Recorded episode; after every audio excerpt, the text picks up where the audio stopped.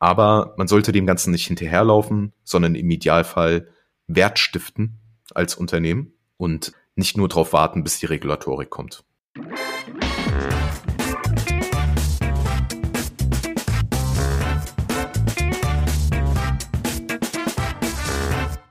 Herzlich willkommen zum Data Culture Podcast. Ich bin Carsten Bange und mein Gast heute ist Mishko Fluri. Er ist Principal Solution Engineer bei Tableau und auch Sustainability Lead und damit auch einer der führenden Köpfe bei Tableau zum Thema ESG Reporting. Und diese Folge ist damit der dritte Teil in unserer Reihe zu ESG Reporting. Nach den Grundlagen würde ich gerne heute mit Mishko diskutieren, wie denn jetzt so eine Umsetzung in der Praxis aussieht, welche Rolle das BI-Tool dabei spielt, auf welche Probleme Unternehmen hier stoßen. Und er wird uns auch ein paar konkrete Use Cases und auch ein paar Tipps mit uns teilen, wo ESG Reporting oder Sustainability Berichterstattung insgesamt Nutzen stiftet in Unternehmen. Viel Spaß mit der Folge. Hallo Mischko, schön, dass du da bist. Hallo Carsten, grüß dich. Mischko, unser Thema ist heute Sustainability und ESG Reporting in der Umsetzung. Ich hatte ja schon zwei Folgen in diesem Podcast zum Thema ESG Reporting, ESG Management und da wurden schon viele Grundlagen gelegt. Aber du kommst ja jetzt aus der Praxis, aus der Umsetzung, hast viele Unternehmen gesehen und begleitet in dem Umfeld und das ist, glaube ich, spannendes und wertvolles Wissen für unsere Hörer. Lass uns mal vielleicht mit einem Überblick anfangen. Was machen da Unternehmen eigentlich heute in dem Bereich? Wo ist eigentlich so der Treiber, dass da letztendlich auch Projekte in Angriff genommen werden? Mhm. Also zunächst einmal ist grundsätzlich der Bedarf da von Unternehmen aus unterschiedlichen Perspektiven, sich dem Thema zu widmen. Zum einen haben wir einen, einen, gesellschaftlichen Druck, der entsteht bei, bei Unternehmen, nachhaltiger zu werden. Auf der anderen Seite möchte man das Thema auch einfach für sich selbst besser verstehen. Dann hat die Wissenschaft auch nochmal was mitzumelden. Und zwar sagt die Wissenschaft, hey, wir müssen hier gemeinsam ein Ziel erreichen. Und die Schwierigkeit ist jetzt für die Unternehmen, für sich entsprechend erstmal ein Ziel zu setzen. Und dieses Ziel wird dann in Form von einer Strategie übersetzt für die einzelnen täglichen oder monatlichen Aufgaben, die die zu erledigen haben. Und was ich jetzt in der Praxis oft feststelle, ist, dass so ein, eine gesamtheitliche Strategie oft fehlt. Aber es gibt vereinzelt Unternehmen, die sich die entsprechenden Ziele gesetzt haben, für 2030 zum Beispiel die Carbon Emissions bis zu 50 Prozent zu reduzieren und mehr. Und die Frage ist jetzt, wie kann das Ganze erreicht werden? Und es ist gar nicht so einfach zu beantworten. In der Tat. Das heißt, du sagst erstmal, dass die Treiber unterschiedlich sind und wir haben ja in unserer ESG-Befragung in der Studie festgestellt, dass die Treiber nicht nur Regulatorik ist, also ich muss berichten, sondern viel, viel stärker quasi Reputation. Ja, Reputation gegenüber Kunden, gegenüber Mitarbeitern etc. Wäre also auch etwas, was du so siehst. Naja, jetzt hast du natürlich einen ganz wichtigen Punkt erwähnt, ne, die Regulatorik. Also mit Sears ID oder auch mit ESRS, die EU-Kommission jetzt was in Gang getreten, wo alle Unternehmen sich überlegen müssen, okay, wie können wir jetzt diese regulatorischen Anforderungen erfüllen? Das ist nur eine Perspektive. So die Unternehmen überlegen sich zum einen, was kann ich in meinem Umfeld, in meiner Industry ganz konkret umsetzen, um weiterhin zu bestehen, heute, aber auch in der Zukunft. Und dabei ist es erstmal unabhängig von, von der Regulatorik. Warum? Der Wettbewerb ist aktuell stark und wenn ich jetzt die Möglichkeit habe, als Produzent, als Manufacturer, als produzierendes Unternehmen, meine Wertschöpfungskette so anzupassen, dass ich ein nachhaltiges Produkt habe, dann würde ich es präferieren, wenn es in einem bestimmten Kostenrahmen ist. Aktuell ist es aber so, dass die Kosten halt noch einfach sehr hoch sind, einen kompletten Schwenk zu machen. Und da finde ich besonders spannend, Innovation zu verfolgen am Markt, was da passiert. Um ein Beispiel mal zu nennen, aus den USA gibt es ein Unternehmen, Natural Fiber Wellbeing, die konzentrieren sich darauf, mit nachhaltigen Ressourcen gewisse Stoffe zu ersetzen, wie zum Beispiel Poly Polyester. Ja, und es ist halt besonders spannend, weil dann halt weniger Stoffe ins Abwasser gelangen, alleine durch die Waschmaschine und Co. Und die beliefern zum Beispiel auch die Automobilindustrie mittlerweile. Und da siehst man schon oder erkennt langsam, dass grundsätzlich das Thema Nachhaltigkeit mit einem einzigen Beispiel jetzt nicht getan ist, sondern es ist ein hochkomplexes Thema, gerade für die Industrie. Und wenn ich mit einem Unternehmen spreche, was zum Beispiel Bauteile hat zwischen 500 bis, bis 1000 Stück, dann sind, sind es nicht Themen, die man diskutiert auf Mikroebene, also ein einziges Bauteil, sondern erstmal so die gesamtheitliche Betrachtung. Wo stehen wir? Und ist ein Trend zu erkennen in Richtung Nachhaltigkeit. Jetzt hast du vorhin schon das Wort Strategie erwähnt. Du hast gesagt, es fehlt dir da häufig etwas. Diese Ganzheitlichkeit, vermute ich jetzt einfach mal, ist vielleicht ein Teil, was dir fehlt. Aber mich würde interessieren, was, was fehlt dir denn noch? Also wie sähe für dich eine gute oder ganzheitliche Strategie aus? Zunächst einmal muss ich erwähnen, ich bin jetzt kein Strategieberater, sondern ich bin Berater, wenn es ums Thema Technologie geht. Und die Technologie wird letzten Endes eingesetzt, um eine Strategie umzusetzen. Was mir aus meiner Perspektive halt fehlt, ist einfach, dass den Unternehmen eine Anzahl an Use Cases fehlt, ja, um Schritt für Schritt die einzelnen Ziele zu erreichen. Man hört von den Unternehmen, es gibt keine Single Source of Truth. Okay, verstanden. Es gibt jetzt nicht die eine Datenbank. Es gibt viele verschiedene Datenquellen, die genutzt werden können. Um mal zwei, drei zu nennen. Es gibt interne Datenquellen, es gibt externe Datenquellen. Externe können zum Beispiel sein die Benchmarks ja von den großen Ratingagenturen wie Bloomberg, MSCI und Co., um einfach zu verstehen, werde ich am Markt wahrgenommen oder auch von den Energieversorgern, ja, um einfach zu verstehen, wie ist aktuell die, die Auslastung oder ein besseres Verständnis zu kriegen über das Energiemanagement selbst und die internen Themen, Gleichberechtigung zum Beispiel bei den einzelnen Mitarbeitern, bei der Zahlung und mehr. Was mir aber einfach fehlt, wenn ich äh, mit den Unternehmen spreche, ist oft diese Pipeline an Use Cases. Ja, es wird dann vielleicht über ein Thema gesprochen, um ein gewisses Ziel zu erreichen. Ich erkenne aber so gut wie gar nicht diese Pipelines an, an, an Use Cases. Ja, dass ein Unternehmen ein klares Bild hat, okay, wenn wir A erledigt haben, kommen wir zum Thema B, C und D. Okay, das ist natürlich für ich sag mal, IT-Projekte im Allgemeinen nicht so optimal, wenn man nicht so genau weiß, was, was man eigentlich umsetzen möchte. Wie gehst du jetzt damit um? Also bringst du dann Ideen mit oder hast du da quasi mehr Gestaltungsspielraum oder was, was macht man da? Also man muss natürlich fairerweise sagen, bei den ganz großen Unternehmen, die sind da teilweise auch Vorreiter. Also die beschäftigen sich schon sehr, sehr lange mit dem Thema Nachhaltigkeit und wie auch die Wertschöpfungskette nachhaltiger gestaltet werden kann. Es gibt aber auch andere Unternehmen, die sind erst oder die haben sich erst später dem Thema gewidmet. Hängt vielleicht auch an dem Druck von außen, ja, also Regulatorik, Gesellschaft und Co. und in welcher Industrie ich stecke. Ja, also ein produzierendes Unternehmen hat einen höheren Druck logischerweise als jetzt ein Dienstleistungsunternehmen. Das Thema wie die Unternehmen jetzt einzelne Use Cases entdecken können, das kann ich jetzt gar nicht beurteilen aus der Außenperspektive. Das ist halt eher ein Thema, dass man sich wirklich committet, also dass man das Thema ernst nimmt und dass da auch ein entsprechendes Budget freigegeben wird und auch Ressourcen, damit das Thema weiter ausgebaut werden kann. Also ein großes Problem ist zum Beispiel, okay, wenn ich jetzt den Return on Invest nicht messen kann, das ist ein Problem. Ein anderes Problem ist wiederum, wenn es jetzt nicht wirklich das Kernbusiness unterstützt, dann ist es vielleicht Prio 2 oder 3. Also was ich zum Beispiel von Sustainability Managern als Feedback erhalte, ist, äh, Herr Fluri, ein Problem ist, dass ich jetzt nicht Unmengen an Budget habe, ja, um das umzusetzen, was ich eigentlich im Kopf habe. Also daran erkennt man ja schon, es gibt vielleicht einzelne Mitarbeiter oder Mitarbeiterinnen oder auch Abteilungen, sogar mehr machen würden oder wollen, aber das geht nicht so einfach, ja, weil einfach das Management nicht komplett sich committed hat, gewisse Ziele in einer gewissen Zeit zu erreichen äh, oder auch die Ziele festzuschnurren. Mm, interessant. Jetzt hast du gerade Menschen erwähnt oder Rollen im Unternehmen. Der Sustainability Manager, denke ich mal, ist eine natürliche Rolle, die letztendlich das tun wollen und auch Werkzeuge brauchen am Ende. Gibt es noch andere im Unternehmen, die dir auffallen, die also öfter eigentlich dafür verantwortlich sind oder ich sag mal ESG-Reports, ESG-Dashboards aufbauen? Also ich zitiere hier mal jetzt, ohne einen Namen zu nennen, jemanden aus dem Finance-Bereich, der erwähnt hatte, ist jetzt auch was recht Allgemeines, dass jede Abteilung, jede Mitarbeiter und jede Mitarbeiterin sich das Thema Nachhaltigkeit mit auf den Aufgabenzettel mit draufschreiben muss, weil die Komplexität liegt darin, dass Nachhaltigkeit jetzt nicht nur das Thema Emission ist, auch wenn es einfacher zu messen ist, es ist eine physikalische Größe, sondern bei dem Thema Nachhaltigkeit oder auch als ESG betitelt, steckt halt noch das Thema Soziales und Unternehmenskontrolle mit drin.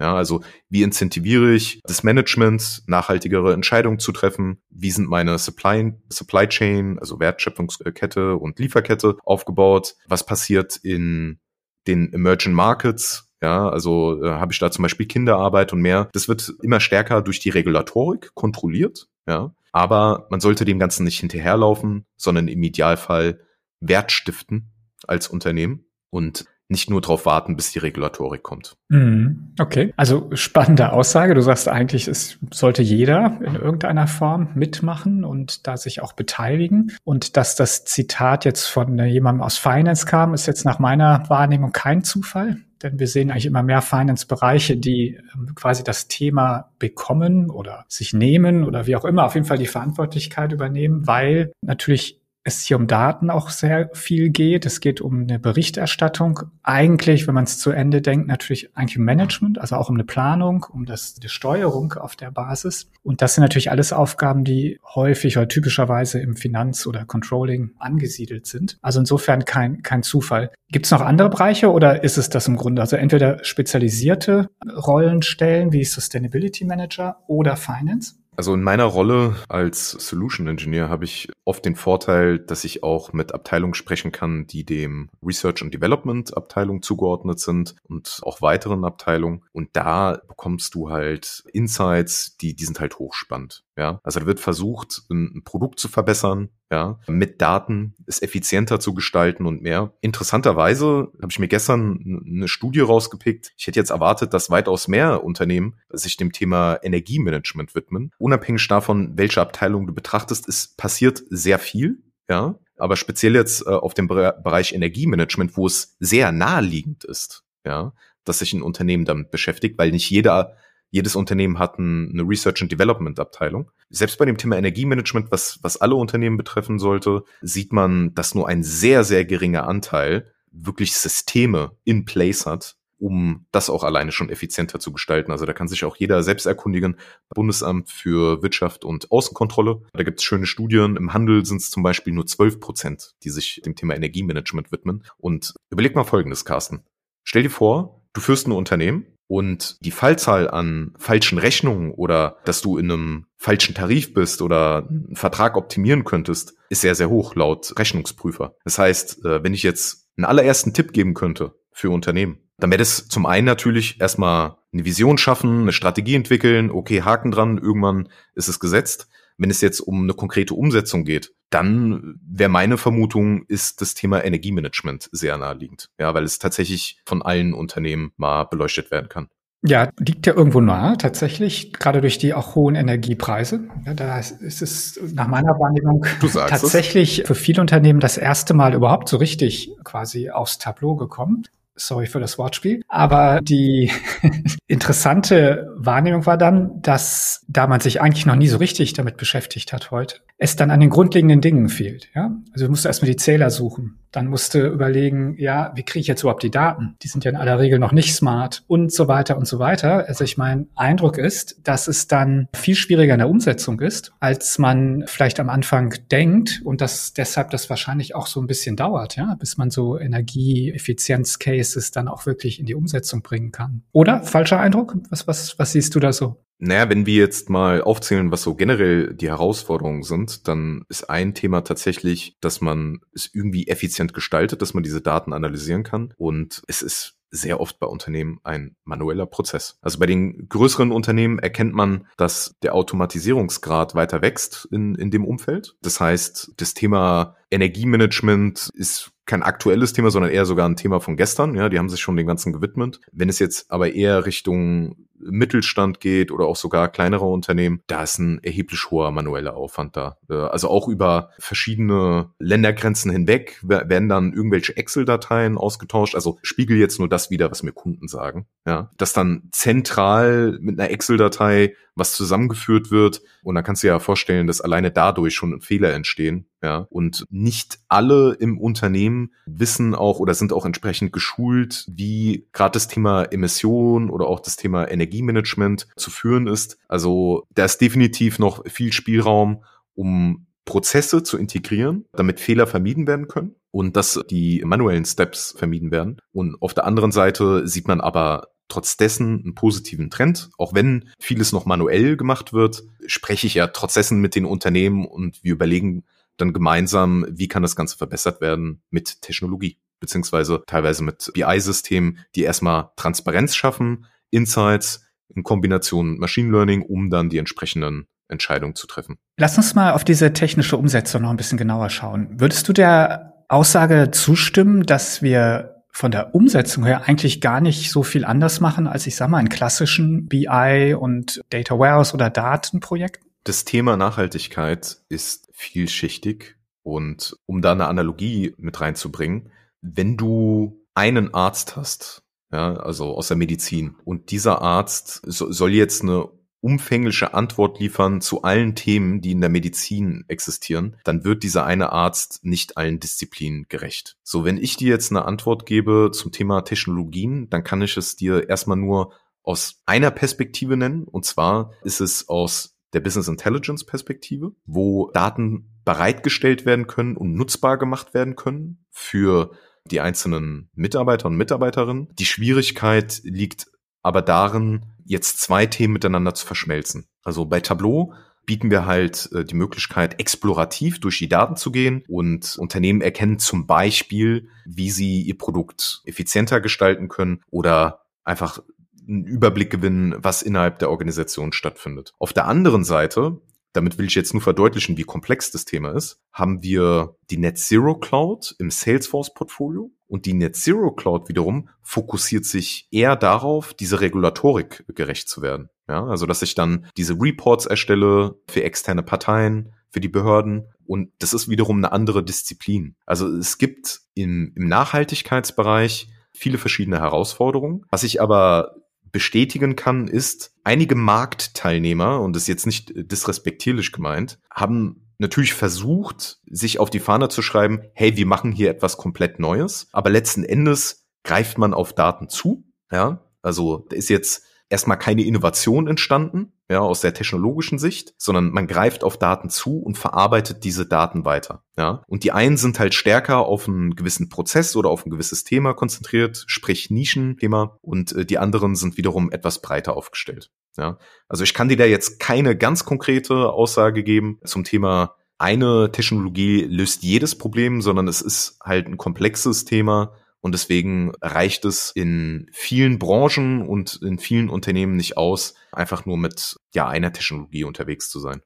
Ja, absolut. Also da, äh, das sieht man ja sehr häufig, dass man da eben kombiniert oder kombinieren muss und dass das dann der quasi die Gesamtarchitektur, eine Gesamttechnologie dann darstellt. Absolut. Ging mir ein bisschen mehr auch um die Aussage, dass wir häufig ja schon ein Instrumentarium auch im Unternehmen haben, mit dem ich äh, Zahlen und Kennzahlen ja schon mal integriere, speicher, aufbereite, Berichte, Dashboards baue etc. Und dass es nach meiner Wahrnehmung sich stärker eigentlich um anderen Inhalt handelt, als jetzt quasi eine andere Form der Aufbereitung oder der Darstellung. Würde aber direkt eine Frage anschließen die Thematik an die Daten heranzukommen, das wird sehr häufig dargestellt als eins der wesentlichen Probleme. Und das wird dir dann wahrscheinlich auch begegnen. Selbst wenn du jetzt sagst, du bist ja mehr auf der BI-Ebene, aber ohne Daten kannst du auch nicht viel machen. Das heißt, wie, wie, stellt sich das für dich dar? Ist das auch in deiner quasi täglichen Praxis eins der Themen, die, wo du sozusagen immer wieder dann auch Themen hast, also Probleme bearbeiten musst oder letztendlich davon betroffen bist, auch wenn du es nicht selber machen musst, dass ich Datenquellen vielleicht nicht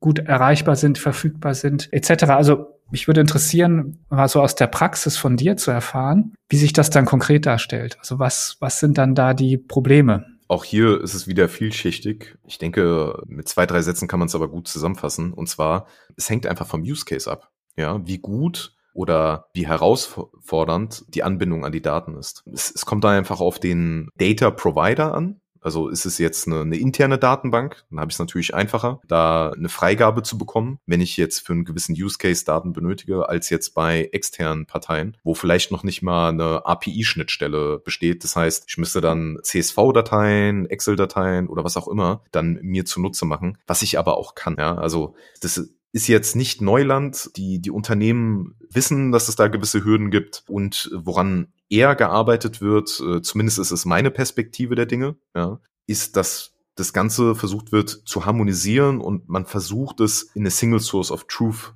mit, mit zu integrieren, was aber nicht wirklich möglich ist, weil wenn du jetzt 10, 20, 30 verschiedene Data Provider hast, also Datenbanken oder was auch immer, die hängen ja auch nicht zwangsläufig miteinander zusammen. Das eine hat was mit dem Thema Energiemanagement zu tun, das andere hat eher HR-relevante Daten, das andere Thema geht eher ums Thema Ausgaben, also der CFO oder das Controlling interessiert sich für gewisse Informationen. Das andere geht wiederum ums Thema Sales, also wie viele nachhaltige Produkte werden zum Beispiel verkauft, wie hoch ist die Nachfrage, in Kombination wiederum mit Marketingdaten. Also alleine jetzt schon die Aufzählung von den verschiedenen Abteilungen macht, glaube ich, für jeden Zuhörer ersichtlich, dass es jetzt nicht unmöglich ist, eine Single Source of Truth zu bauen, aber es macht es halt komplexer und deswegen muss man eher in eine Art Engagement System denken. Was meine ich damit? Dass man einfach die Möglichkeit hat, eine Plattform für sich zunutze zu machen, um die Daten auszutauschen, wenn ich sie benötige. Also wenn ich im HR sitze, macht es vielleicht Sinn, mir bestimmte Kennzahlen rauszupicken für das Recruiting. Ja, und und und. Also die Kombination meine ich jetzt hier. Aber das, das ist eine große Hürde, die Daten erstmal zentral irgendwo nutzbar zu machen. Und das kriege ich sehr, sehr oft mit bei Unternehmen, dass da die größten Herausforderungen sind. Das zu automatisieren ist dann nochmal ein anderes Thema. Aber Priorität Nummer eins ist, und ich vermute, da wirst du mir vermutlich zustimmen, Carsten, ist das Thema Emission. Ja, also Emission. Ja, also das ist einer der wichtigsten und spannendsten Themen für die Unternehmen, dass sie da Transparenz schaffen und äh, glück glücklicherweise ist es ja ein einheitlicher Standard. Das aber dann wiederum präzise zu messen, das ist nochmal eine Disziplin für sich. Ja, da, darüber kann ich leider nicht viel sprechen, weil mir da das Fachwissen fehlt. Aber da ist auch das Relevante, was ich so am Markt mitbekomme. Da ist auch wiederum der Trend das Wichtige und gar nicht jetzt so ganz konkret die exakte Zahl zu bekommen. Ja, absolut. Ich kann das nochmal spiegeln und bestätigen, was du gerade gesagt hast. Ich durfte letztes Jahr mal ein Webinar ähm, moderieren, wo eben auch ein Unternehmen berichtet hat, was sie getan haben und haben jetzt neben genau diesem großen Problem der Datenanbindung. Also einfach viele neue Datenquellen, die man bisher im normalen Finanzberichtswesen gar nicht äh, angebunden hatte. Auch andere Herausforderungen, zum Beispiel Daten gar nicht vorliegen, die man braucht. Ja, also muss sie vielleicht erst erzeugen oder was auch immer. Aber die dann auch gesagt haben, und darauf hast du ja gerade so ein bisschen angespielt, dass eben sie sich auch etwas schwer getan haben beim Datenmodell also bei dem, was ich eigentlich hinter das BI-System lege, weil sie gesagt haben, da fehlen ja die Standards und die Best Practices und die Erfahrungen. Ja, das heißt, man muss es sich im Grunde erstmal wieder erarbeiten oder neu erarbeiten und auch selber für sich erarbeiten. Und das ist sicherlich auch eine Sache, die mit der Zeit natürlich besser wird. Ja, je mehr Unternehmen das getan haben, desto mehr Erfahrungen, vielleicht Standardmodelle etc. wird man haben. Aber ich fand das ganz interessant, weil das so ein Thema ist, wo vielleicht viele erstmal nicht hingucken oder draufkommen, dass da quasi zwischen der sichtbaren Berichterstattung und der Datenbeschaffung ja auch noch was liegt, was dann auch noch mal ein kleines Problem sein kann. Siehst du das auch so? Ist das heute auch immer noch ein Thema? Also ich denke, dieses Thema ist ja auch so neu, so betitel ich es jetzt mal, dass wir in den nächsten Jahren einfach eine große Entwicklung sehen werden. Also das, was du jetzt gerade genannt hast mit Best Practices, ich, ich bin kein Nachhaltigkeitsberater für Unternehmen, sondern ich kann nur beurteilen, ist es möglich, sich an gewisse Daten anzubinden und ist es möglich, den Use Case, also sich Daten zunutze zu machen, um dann ein gewisses Reporting zu erstellen und mehr. Da kann ich halt widerspiegeln, ja, also es, es fehlt an Standards, ja, dass ein Unternehmen einfach klar weiß, was muss es tun, um ein gewisses Ziel zu erreichen. Leider muss es andersherum aufgesetzt werden, so ein Projekt, und zwar ich hatte schon äh, erwähnt gehabt, was für eine Vision hat das Unternehmen, welche Strategie verfolgt es und welche Use Cases äh, haben die höchste Priorität. Und die Technologie folgt letzten Endes, um dann das Ganze umzusetzen. Mischko, werde noch mal ein bisschen konkreter bitte. Was haben Unternehmen konkret umgesetzt? Kannst du uns da ein paar Beispiele nennen? Ja, gerne. Wir hatten ja schon das Thema Energiemanagement erwähnt gehabt und da kann ich von zwei, drei Unternehmen erzählen. Und zwar Henkel, United Utilities aus UK und auch JetBlue. Und zwar haben alle drei Unternehmen etwas gemeinsam. Bei Henkel und United Utilities ging es eher darum, die, den Energiekonsum bzw. Energienutzung besser zu managen. Und die beiden Unternehmen haben es geschafft, dadurch Kosten einzusparen. Und die Energienutzung wurde ungefähr zwischen 15 bis 20 Prozent reduziert. Ja, also hier haben wir wirklich was Konkretes, wo Kosten reduziert werden konnten. Bei JetBlue ist es eher das Thema Effizienz, ne? also wie müssen die Routen geplant werden als Fluggesellschaft und mehr. Dadurch konnten halt letzten Endes auch die Treibstoffverbräuche reduziert werden. Also daran erkennt man einfach schon, wenn die Transparenz existiert, wenn die Möglichkeit besteht, sich die Daten zu nutzen, zu machen, kann man halt die Insights für Kostenersparnisse hier in den drei konkreten Fällen halt nutzen. Ja, also krass finde ich. Ich meine, so 20 Prozent, das ist ja echt mal ein Wort. Ne? Und da nochmal nachgefragt, also der, der Nutzen des BI-Tools lag hier also wirklich darin, die, diese, erstmal zu zeigen, was überhaupt Sache ist und dann wahrscheinlich aber auch ein paar Analysemöglichkeiten bereitzustellen, also vielleicht Treiber zu finden oder besonders, sag mal, energieintensive Geräte oder Prozesse oder ähnliche zu identifizieren. Stelle ich mir das so richtig vor? Tableau bietet die Möglichkeit, um das Kind mal beim Namen nochmal zu nennen, die Daten für sich nutzbar zu machen. Und dabei wird auch Machine Learning mit eingesetzt, damit ich überhaupt die Zusammenhänge besser verstehen kann. Also Korrelationen werden automatisch erkannt, mir als Vorschlag schon angezeigt, hey, was könnte eventuell daran liegen, dass jetzt hier ein bestimmter Peak existiert. Tableau bietet mir jetzt aber nicht direkt eine Möglichkeit, Fachexpertise abzurufen.